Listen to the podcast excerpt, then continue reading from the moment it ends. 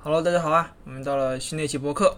这期播客呢，是我之前很想、很想、很想、很早、很早、很早就想聊的了，就是关于智能手表或者叫所谓的可穿戴式设备的这个话题。呃，原定啊，原定是嗯，去年，去年就要去录这期播客，去跟一些小伙伴、跟社团里的同学啊，或跟之前的一些呃，同样是佩戴过这些可穿戴设备的小伙伴去聊这个话题。但是呢，我觉得这个话题，呃，怎么说呢？就是大家可能用的都，把说说，或者说我说直白一点吧，就是我的这个圈子里，我身边的人，我所接触的这些人当中，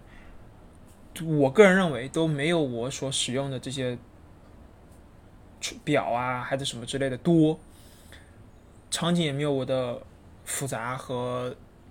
频次高，所以我觉得他们。聊的可能都比较表面，所以我一直没有找到很合适的人选去聊这个话题。但近期呢，我又有一个契机，就是我又换了一块表，所以我觉得呃，可以到了时机是由我一个人自己去跟大家聊这个事情。OK，那我们先进入到这期播客当中来。这期播客的主题呢叫“也来谈表”。那么在非传统表体系下，呃，我从二零二零年开始呢，我总共使用过三块 Apple Watch，两块 Garmin 的表。在过去的这三年时间里呢，换了这么多块表，我的内心做过非常多的纠结和选择，有过多层面的思考。不管是 Apple Watch 还是 Garmin，在我的不同使用场景下都有不尽人意的地方。这篇文章呢，就好好的来说一说这些事儿。从第一块表开始，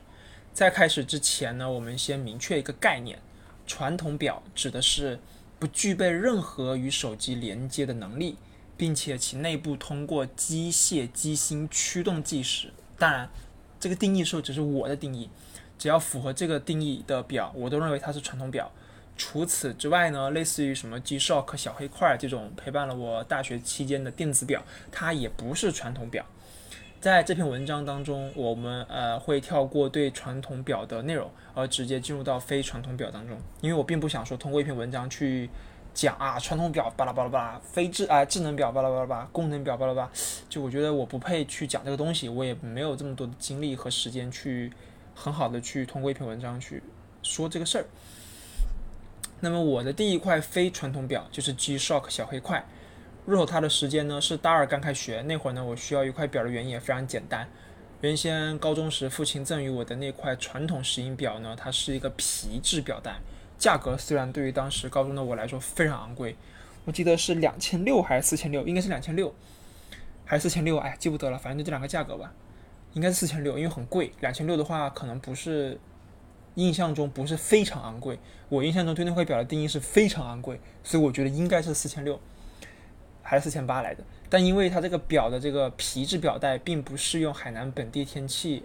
而导致我佩戴它的机会极少，只有在。考试时才作为计时工具而带上它。最致命的一次创伤是我在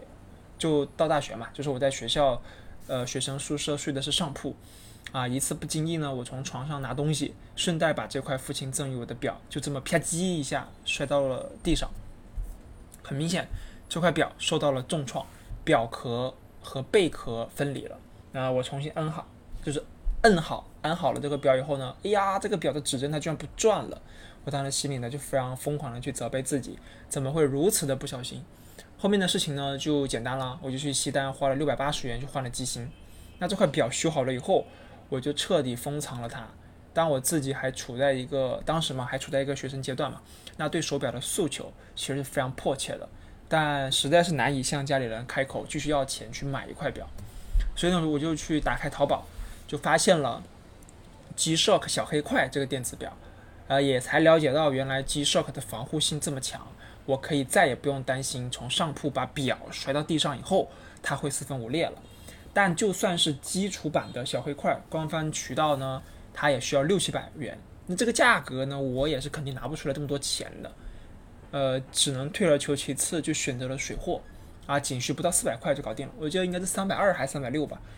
那就这样，这个小黑块呢，它就一直陪伴了我后续的整个大学生活。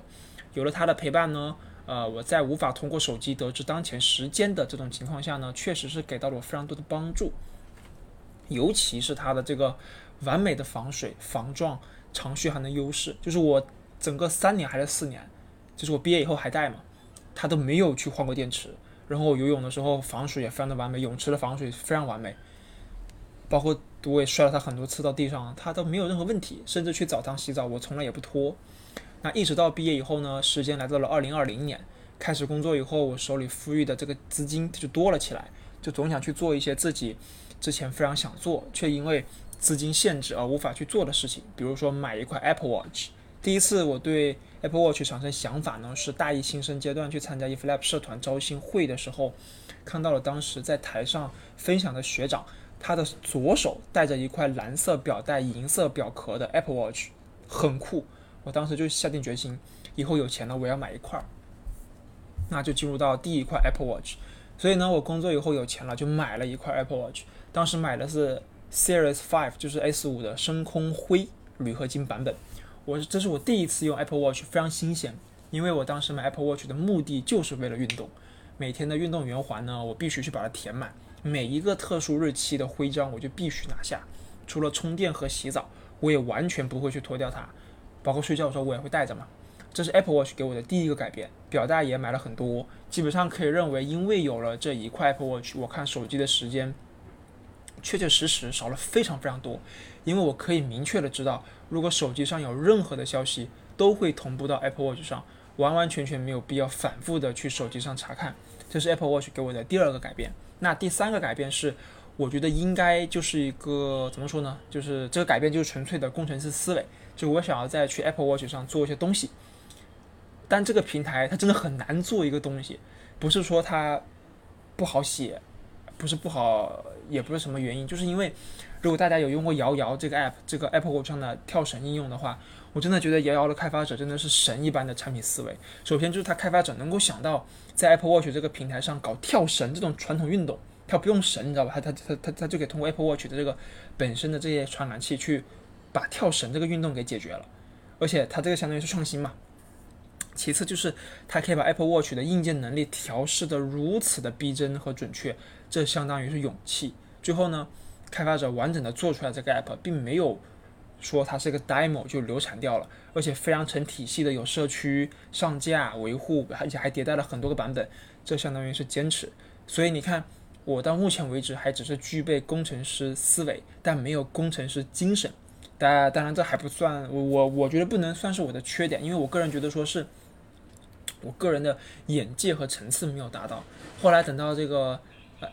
Apple Watch CS 六。就是 S 六发布的时候，我完完全全就是冲着血氧监测器和全天候的高度计去的，因为当时我觉得自己还是会去到一些高原去旅行，它就是需要血氧监测，在骑车的过程当中就是需要看当前的海拔是多少。事实上，当年买 S 六的那个国庆节，我确实就是去了一趟川西的小黄线，并且在当天第一天我就高反了。当天晚上呢，我就发低烧了，在车上呢，我就反复的通过 Apple Watch 去查看我自己的血氧指标，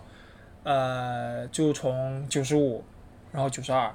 然后八十，啊，八十九，八十四，就一就一直往往下降。呃，虽然说它不是特别的准哈，呃，但就是非常的明显的感觉到我的血氧指标在往下掉，可能它会和专业的一些医疗设备会有一定的这个差距，但实际上它的这个变化幅度趋势是吻合的。然后临近傍晚的时候，我们去入住酒店了嘛。然后那会儿呢，用酒店的，呃，我自己的 Apple Watch 上去测测的血氧是百分之八十六，我记得非常清晰这个数字。然后用酒店前台的那个医疗设备的摄氧仪测出来的是百分之八九，虽然是有一定差距，但其实让我心里面还是有一有一丝的慰藉，就是它这个是能够知道我当前的血氧的一个呃变化的一个趋势。从那次以后呢，呃，从那以从那次以后呢，我就成为了 Apple Watch 的拥趸。那呃，回到关于佳明这个故事哈，说完了以上两个小事件，按道理来说，此时应该没有佳明什么事儿了。但事情的转机呢，就发生在了二一年的端午节，我去上海玩了一圈。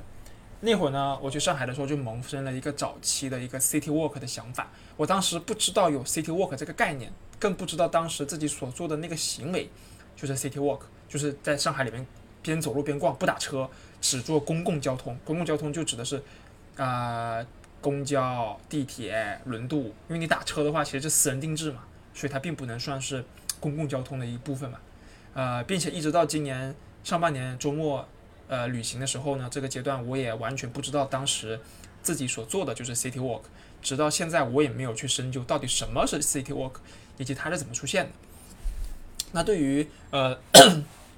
这个 City Walk 来说呢，刚好。呃，当时也是我第一次来到上海，我必然呢要把上海一些远近闻名的地方都给去了。但是呢，我又想记下这一天所达之处的轨迹，必然呢也是需要持续不断的记录 GPS 信息。但非常可惜的是，你就别说当时了，就是就算是现在 Apple Watch 也依旧无法做到允许用户去自行的去切换 GPS 的精度，调整 GPS 频率。就甚至是 GPS 卫星的类型等等这些细腻度的操作，全凭 WatchOS 系统本身所谓的自适应、自动的去进行这些操作。换句话说，就是宁愿让你的设备消耗过载，就是所谓的发热嘛，也不是很情愿的去降低各种采集精度。可问题是，我现在的设备都明明要没电了，你还这么做，我实在是搞不懂为什么。因此呢，我为了保证自己能够在接下来的时间里面。不对所记录的轨迹产生中断，我当时就在上海买了一块 Garmin 的 Forerunner 九四五，刚好这个系列主打的三项运动，游泳、跑步和骑车，我自己平常都会去接触到。当时是花了大概四千六百元左右，用了九四五整整一年，在这一年的过程当中呢，非常好，非常完美，没有发生过任何让我感到呃不爽的地方，甚至在某些体验上还让我感到了远超。呃，Apple Watch 的感受，但一切的转机，它就发生在二二年，也就是去年的 Apple 秋季发布会。在当时呢，发布会上，Apple 发布了全新的 Apple Watch Ultra 系列，让我感受到了 Apple 在户外运动，甚至是极限运动上的热情和颠覆，再一次燃起了我对 Apple Watch 的欲望。我要买一块 Ultra。因此呢，在发布的，就是正式发售的当天，我就去三里屯排队购买了首发的 Ultra。一直佩戴到写这一篇文章时，因为写完这篇文章后，我的 Ultra 就要卖给学弟了嘛，以后就只有 Garmin 陪着我了。接下来到了对比环节，呃，以上呢就是我使用 Apple Watch 和 Garmin 的一些背景故事。呃，说这么多，完完全全就是为了让大家有先有一个初步的印象，大致清楚我对这两个牌子的感受是怎么样的。啊，因为我个人还是觉得说，呃，自己对于这些细分领域的使用场景还是有很多想法的。我并没有说，就是说，呃，网上看一些 KOL 啊，一些 UP 主的一些视频评测，我就去买。你看高驰，高驰我还没有说，因为我我没有用过这个，嗯，牌子的东西，我没有办法去说不好。那我之前其实是非常的想去买，呃，Pace 二，甚至是新这样就这段时间新出了 Pace 三，甚至还有专对于越野跑啊、徒步这些的，呃，高驰的 Apex Two Pro，我当时差点就买了，你知道吗？那个霞慕尼 Apex Two Pro 的霞慕尼限量版。我差一点点就买了，但就是因为，就因为它的价格也很合适，三千三嘛。但就是身边的人就是说，高驰做的系统，呃，它的精度什么的，就是价格虽然很低，但是它的体验也在降低啊，就算了，就是它还是差一点，要不然我现在就是高驰的用用呃的用户了。那么接下来呢，我将会分几大环节再去仔仔细细的对比 Apple Watch 和佳明的区别。帮助自己吧，也算是帮助自己去回顾并总结过去三年来的手表使用情况。顺便，如果接下来的这些东西能够帮助到大家去协助去购买判断，那是最好不过了。那第一个环节，我们首先说系统和生态。Apple Watch 上所运行的系统为 WatchOS，最新版本的 WatchOS 十已经具备在系统自带的运动 Workout 这个 App 里已经通过蓝牙协议去连接外设，比如说。骑行这项运动时，我们经常会使用到的功率计啊、踏频计啊等等这些东西。那 Garmin 所有全系手表运行的都是 Garmin 的专属系统啊，对啊，这是废话。那这两个系统本身它就是一个智能系统，而不是功能系统。智能系统的意思就是说，运行开发者通过厂商外录的 API 文档，可以去自行开发应用程序，而不是功能系统那样全权交由一方或二方开发者进行开发应用程序。说的再简单一些，就是。不管你买的是 Apple Watch 还是 Garmin，你都可以，就是如果你有能力的情况下，你都可以去通过自身配套的应用程序市场，自行随意的开发或下载你所需要的 App，而不用等待厂商发布。说到实际点，就是说小米手环吧，我特别爱拿小米手环举例子。比比如前段时间雷军不是发了小米手环八 Pro 嘛，对吧？那个就是所谓的功能系统，意思就是说，只要我小米不给你更新系统加新的 App，你就无法去自行下载和写你所要的 App，对吧？这就是功能机的意思。那么，只是对于我来说，我是更加喜欢 WatchOS 的开发方式，它更加现代化，我也更加熟悉。我开发一个 WatchOS 的 App 不需要去熟悉语言语法 API 接口，我缺的仅仅只是一个想法。那 Garmin 我是完全没有接触过这个平台的开发，我需要近乎全部推倒重来，因为 Garmin 所采用的是自定义拓展类似于 Java 的语法，它叫 Monkey C。虽然它整体的一个呃开发模式设呃的设计模式也是采用 MVC 的去一个呃开发，但所使用的 IDE 和配套的插件环境都很迷，它居然还用 Eclipse 加呃 Plugin 的方式去做，然后现代化的一些通过 VS Code 的方式，它有 bug，还正在去他们的自己的开发团队还在那去更新，所以哦，还有它的这个真机调试的方式都特别的老土，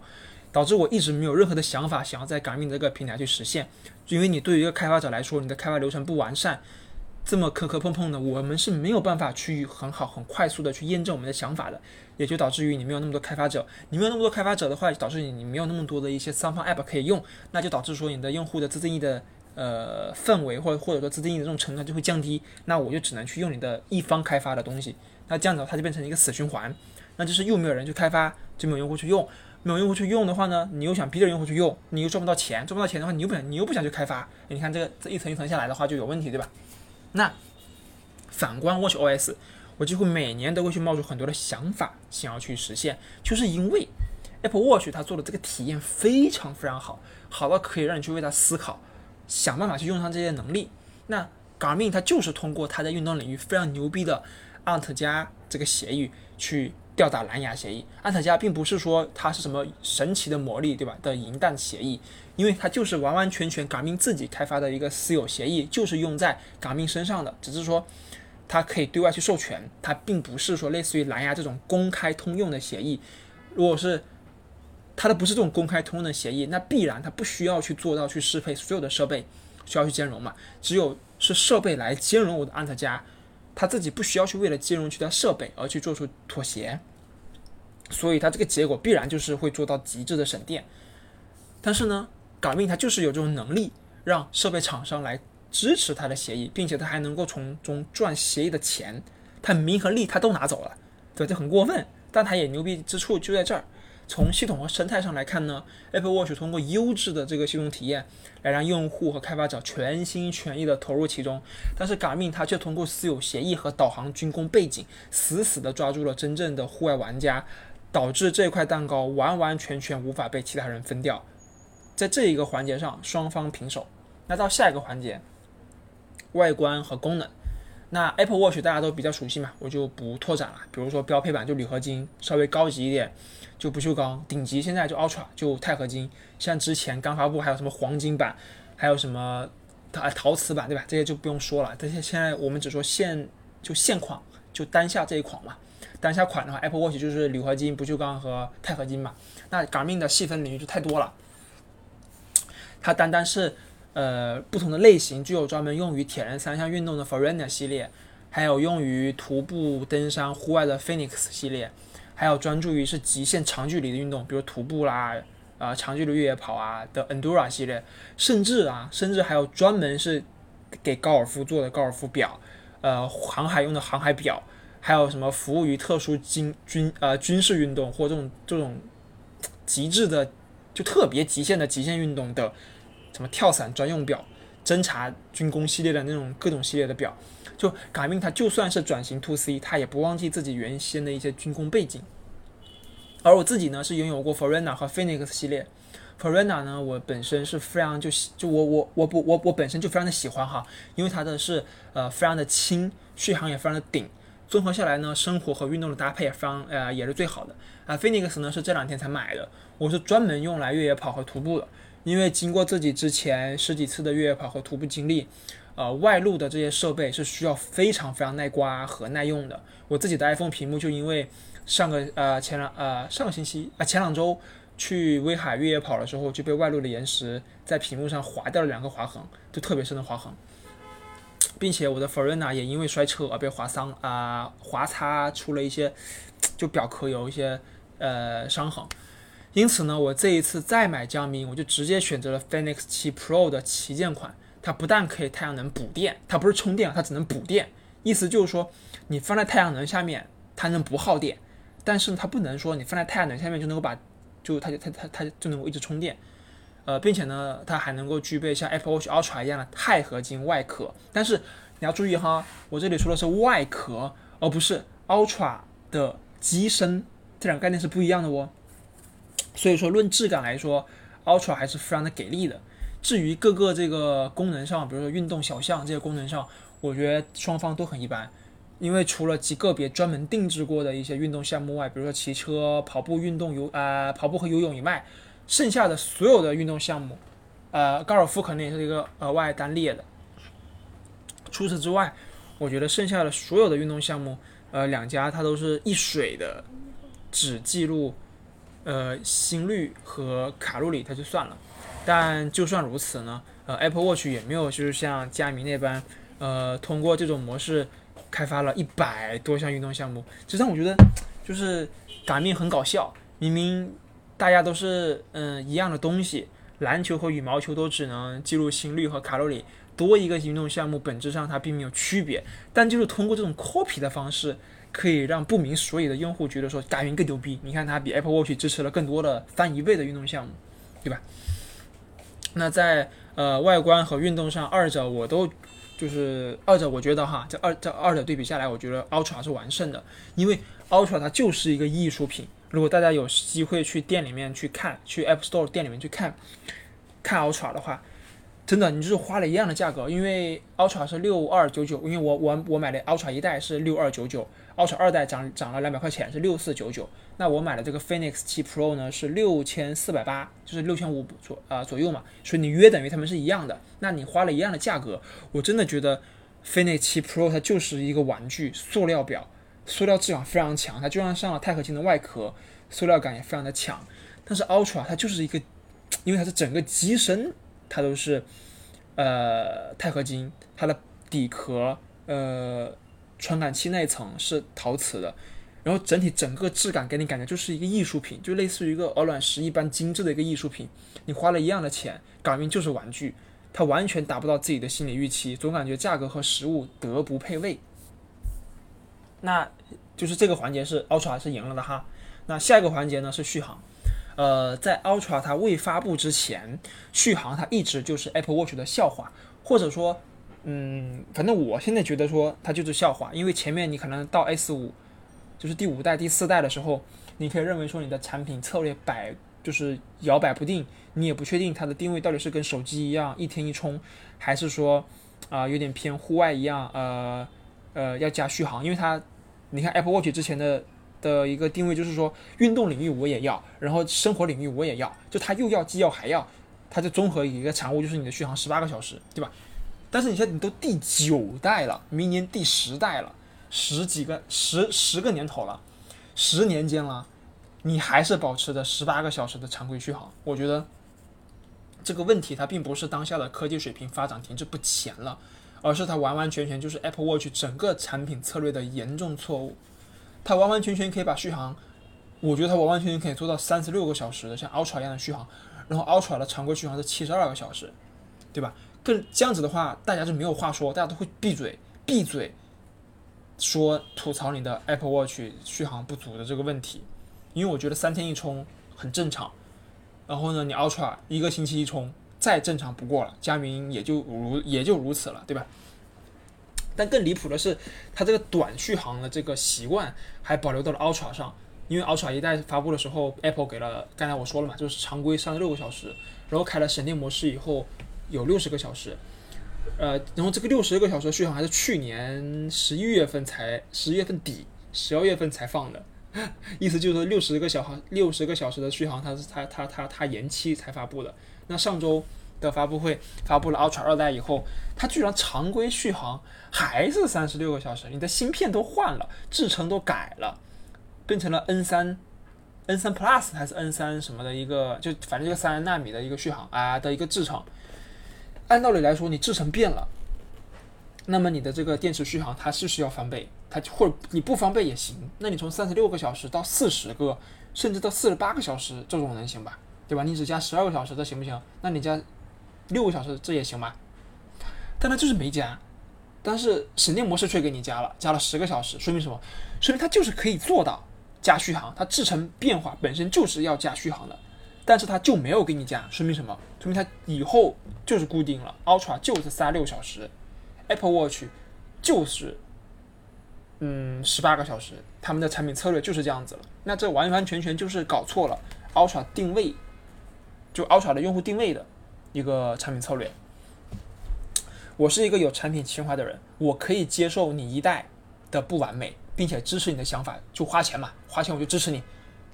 但但你当时给我们 Ultra 用户的一个预期是说，你是主打户外，甚至是打的就是极限运动领域这个牌子。那在这个领域下，你要什么流畅的系统动画，要什么牛逼智能的语音助手，要什么细腻的屏幕效果，能够容纳更多内容的表盘，这些东西它根本就不是这个用户群所关注的东西啊！就是我在长期，就是我在长，就是长时间徒步的时候，我为什么需要你智能的语音助手？我为什么需要你流畅的系统动画？甚至我都不想你有动画，我们只关注定位准不准，续航长不长。耐不耐用？比如说我磕碰一下，啪叽，你碎成两半儿，对吧？这肯定不行，因为在户外这三点就是救命的三要素。Ultra 一代它解决了定位和耐用度，甚至它还给你带上了良好的一个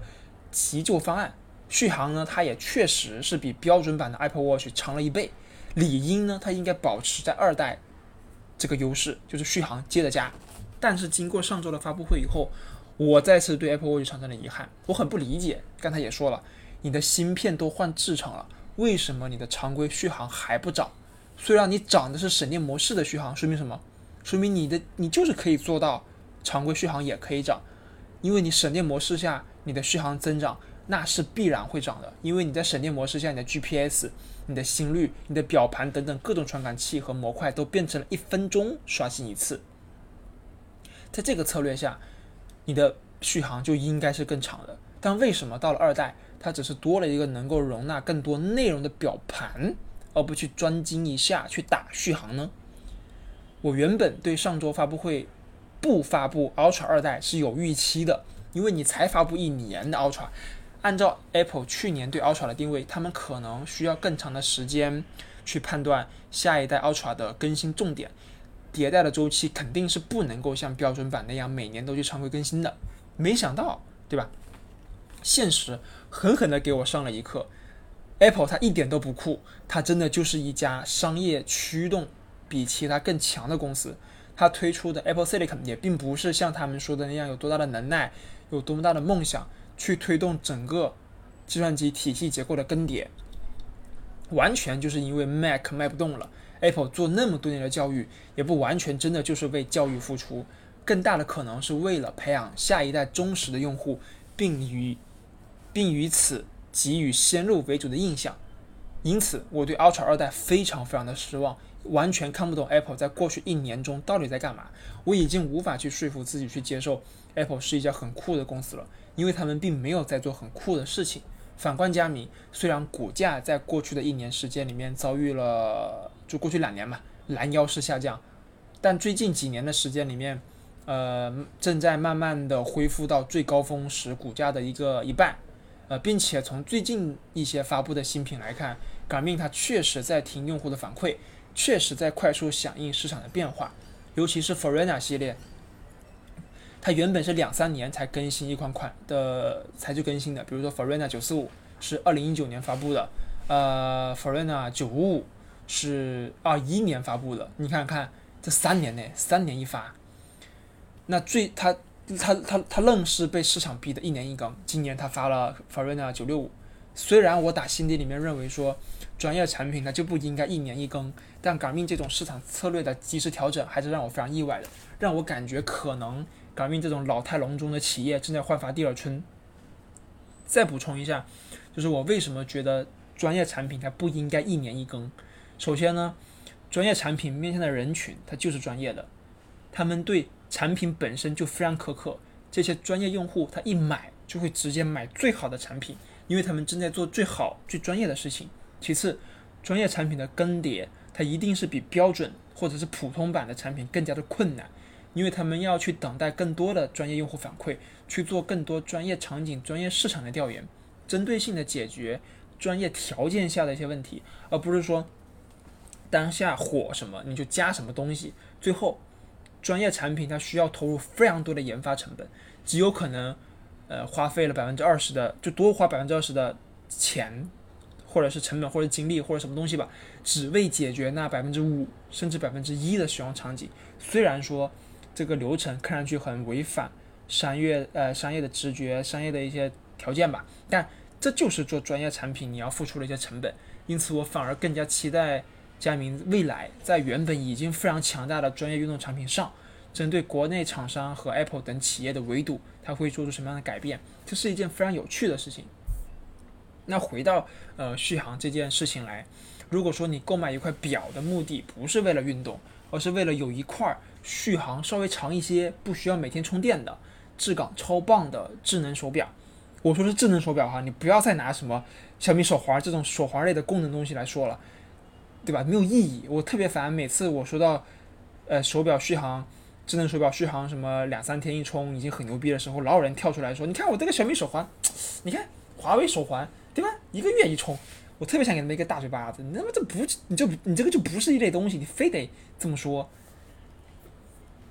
呃，再回到刚才那个呃场景哈，就是说，如果说你是为了有一块，呃，续航不用一天一充的，那质感很棒的智能手表，那 Ultra 就可以。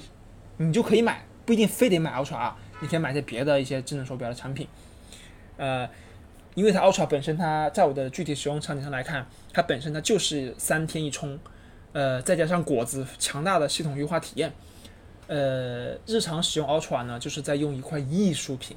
再搭配上一些时长控制在六七个小时以内的一些中长耗时的运动，Ultra 的使用体验绝对是这个星球上的第一名。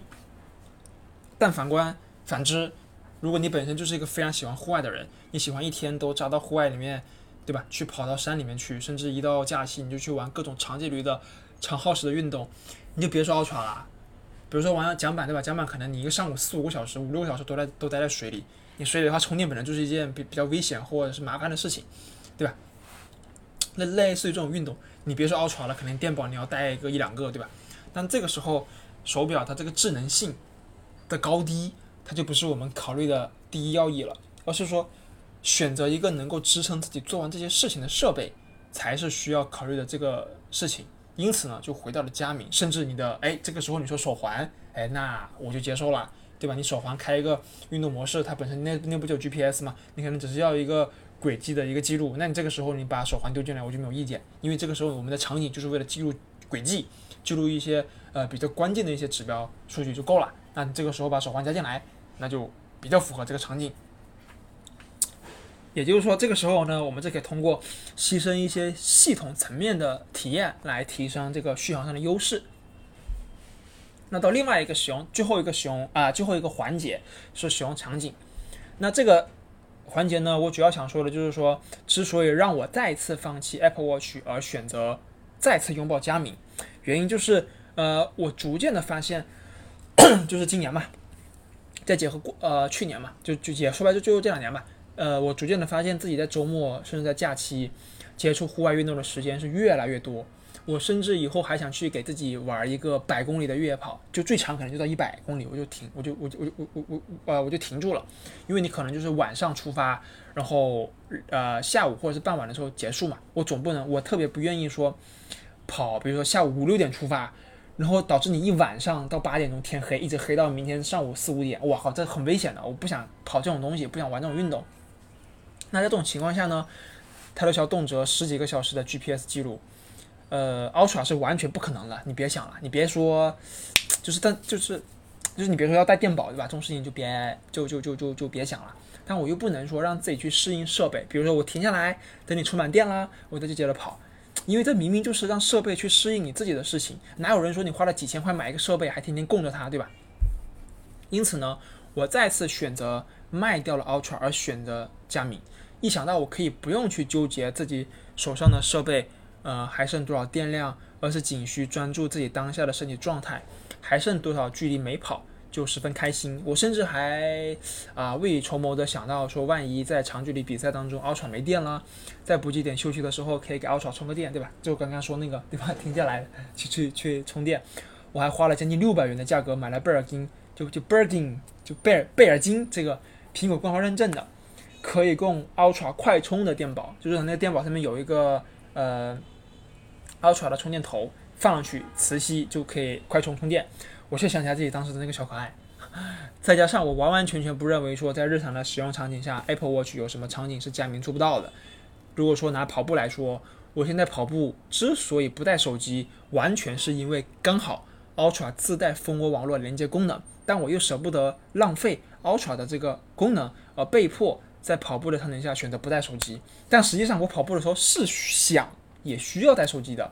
比如说。我早起跑步结束以后，我我原先的习惯是跑完以后在楼下买早餐买水，上楼以后回家直接吃早餐就休息洗漱了。但我不知道为什么，就是店家扫了我的 Ultra 上的微信支付二维码以后，它提示不支持此付款方式付款，哎，我就很懵逼，导致呢我现在的流程就变成了跑完步以后呢，我先上楼拿手机，然后再下楼买早餐，就很奇怪，对吧？这个流程。这感感觉是耽误了我的时间，而不是说优化我的这个流程。如果说呃你也觉得说带手机跑步比较重，你完完全全不用拿在手上嘛？谁让你拿在手上或揣兜里？你完全可以通过买一条跑步专用的裤子，把手机放在腰上啊，对吧？腰包就是它不是买个腰包哈，买腰包也行，它它有种专门的跑步用的裤子，在腰部后面是有个带，是有个口袋的，你把手机一塞，你就可以解决了。这个时候呢，它是贴合你的腰部的，它没有什么让你感觉到有负担，它在晃，它没有这种呃差的体验，它解决的很好。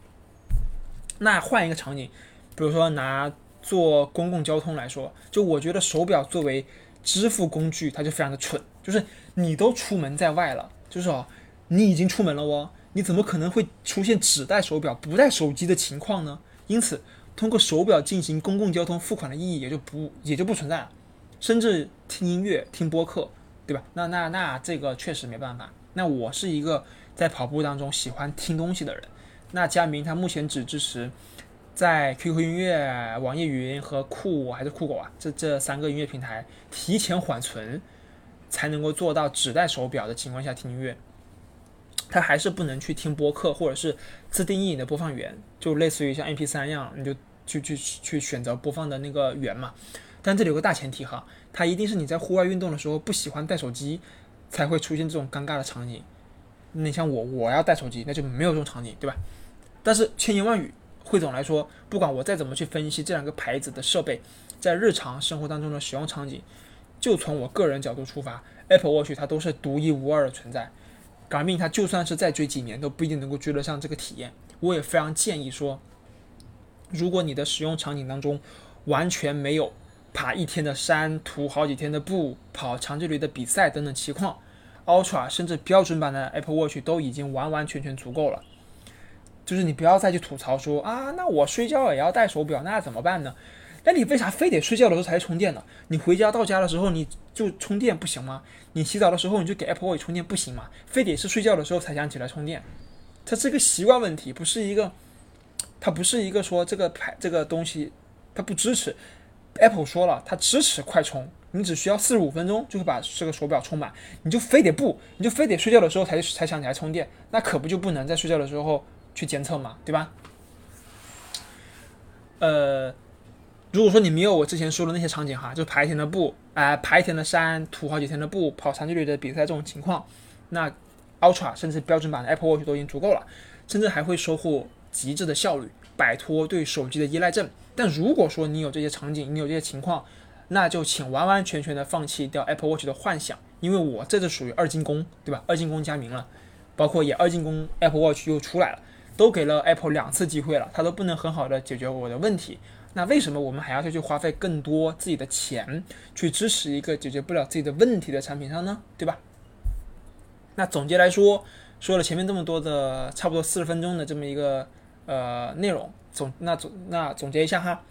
呃，我对 Apple 其实是很有感情的，因为 Apple 给了我非常多特立独行的体验。我也一直觉得 Apple 是一家酷炫的公司，不管是他们的企业文化还是产品策略，我之前都是很相信他们的。但唯独到了我非常有话语权的户外运动场景，我一开始的状态是惊讶于 Apple 居然能够看得上如此小众的场景。